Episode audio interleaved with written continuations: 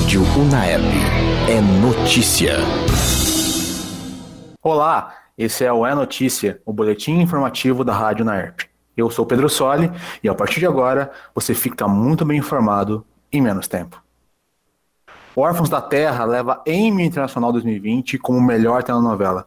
Mais informações com o repórter Rodrigo Trindade, do Editorial de Cultura. O Emmy Internacional anunciou os vencedores de suas 11 categorias nesta segunda-feira.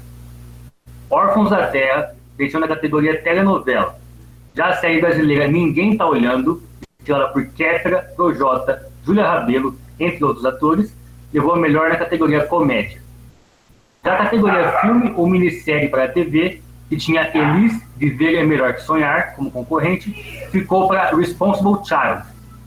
O ator Cauan Raymond foi responsável por fazer o anúncio da obra vencedora. Pesquisadores da Universidade de Oxford anunciaram nesta segunda-feira que a vacina desenvolvida em parceria com a AstraZeneca teve 90% de eficácia nos voluntários, que receberam uma meia dose seguida de uma dose completa. O líder do estudo, Andrew Pollard, diretor do grupo de vacinas de Oxford, declarou que o resultado é intrigante. Na prática, se uma vacina tem 90% de eficácia, isso significa dizer que 90% das pessoas que tomam a vacina ficam protegidas contra aquela doença. Luiz Adriano sofre lesão na coxa esquerda. Agora, Marcelo Pastore, do editorial de esportes. O Palmeiras sofreu mais um desfalque importante para a sequência da temporada. O atacante Luiz Adriano, ele teve uma lesão no músculo anterior da coxa esquerda no jogo contra o Goiás no sábado e deve ficar afastado entre 3 e 4 semanas. Dessa maneira, Luiz Adriano ficou fora do jogo contra o Delfim hoje e está fora do jogo de volta pelas oitavas de final da Libertadores na próxima quarta-feira. O senador Irajá Silvestre, do PSD, é acusado de estupro por um modelo de 22 anos. Mais informações com Luiz Felipe, do editorial de Política e Economia. O crime, segundo o relato da vítima, aconteceu na madrugada do último domingo para segunda, no apartamento do parlamentar, na zona sul de São Paulo. A polícia foi até o local do ocorrido, mas não encontrou o senador.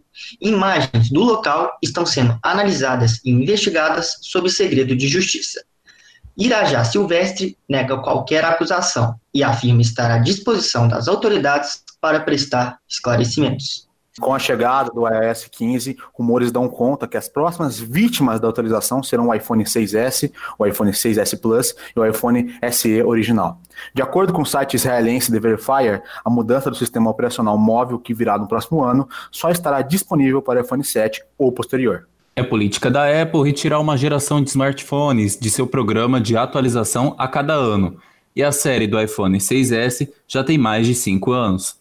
Sem o novo sistema, é esperado que vários aplicativos deixem de funcionar no aparelho, até ele ficar totalmente obsoleto, mesmo que funcionando perfeitamente em termos de hardware. Diego Maradona morre aos 60 anos, após parada cardiorrespiratória. Mais informações com Marcelo Pastore. Diego Armando Maradona morreu hoje, aos 60 anos após uma parada cardiorrespiratória. Um dos grandes da história do esporte, maior ídolo do futebol argentino, o astro sofreu mal súbito, no fim da manhã, quando ambulâncias foram chamadas à sua casa, onde se recuperava de uma cirurgia no cérebro. O ex-jogador, porém, não resistiu, tendo sua morte confirmada pela imprensa argentina e pela TV pública do país no começo da tarde. Facebook tira mais de 160 mil conteúdos do ar por interferência eleitoral. Agora, Luiz Felipe. A plataforma anunciou que removeu as postagens porque continham dados que poderiam desencorajar eleitores de irem votar. Em agosto, a rede social determinou que qualquer tipo de publicidade política deveria ser autorizada a ser postada por ela. No mesmo período, mais mil contas do WhatsApp foram banidas por disparos de mensagens em massa. O jornal afirma que o Brasil tem 6,8 milhões de testes de Covid-19 prestes a vencer em depósito. Agora, Antônio Melo, do Editorial de Saúde. O Ministério da Saúde armazena em São Paulo um estoque com 6,86 milhões de testes para Covid-19. Podem perder, a validade até janeiro de 2021, aponta a reportagem publicada neste domingo pelo jornal O Estado de São Paulo. Segundo a publicação, os exames são do tipo RT-PCR estão estocados em um galpão em Guarulhos, na região metropolitana da capital paulista. Os testes custaram 290 milhões à União, afirma o jornal. Babenco, Alguém Tem Que Ouvir o Coração e Dizer Que Parou, documentário dirigido por Bárbara Paz, é o indicado pelo Brasil para disputar uma vaga na categoria de melhor filme internacional no Oscar 2021.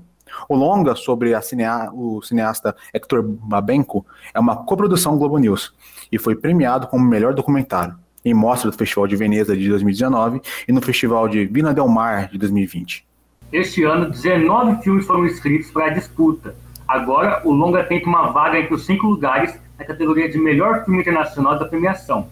O Oscar 2021 acontece em 25 de abril. A Scania divulgou nesta segunda-feira o vídeo do teste de colisão do seu primeiro caminhão 100% elétrico, lançado em setembro.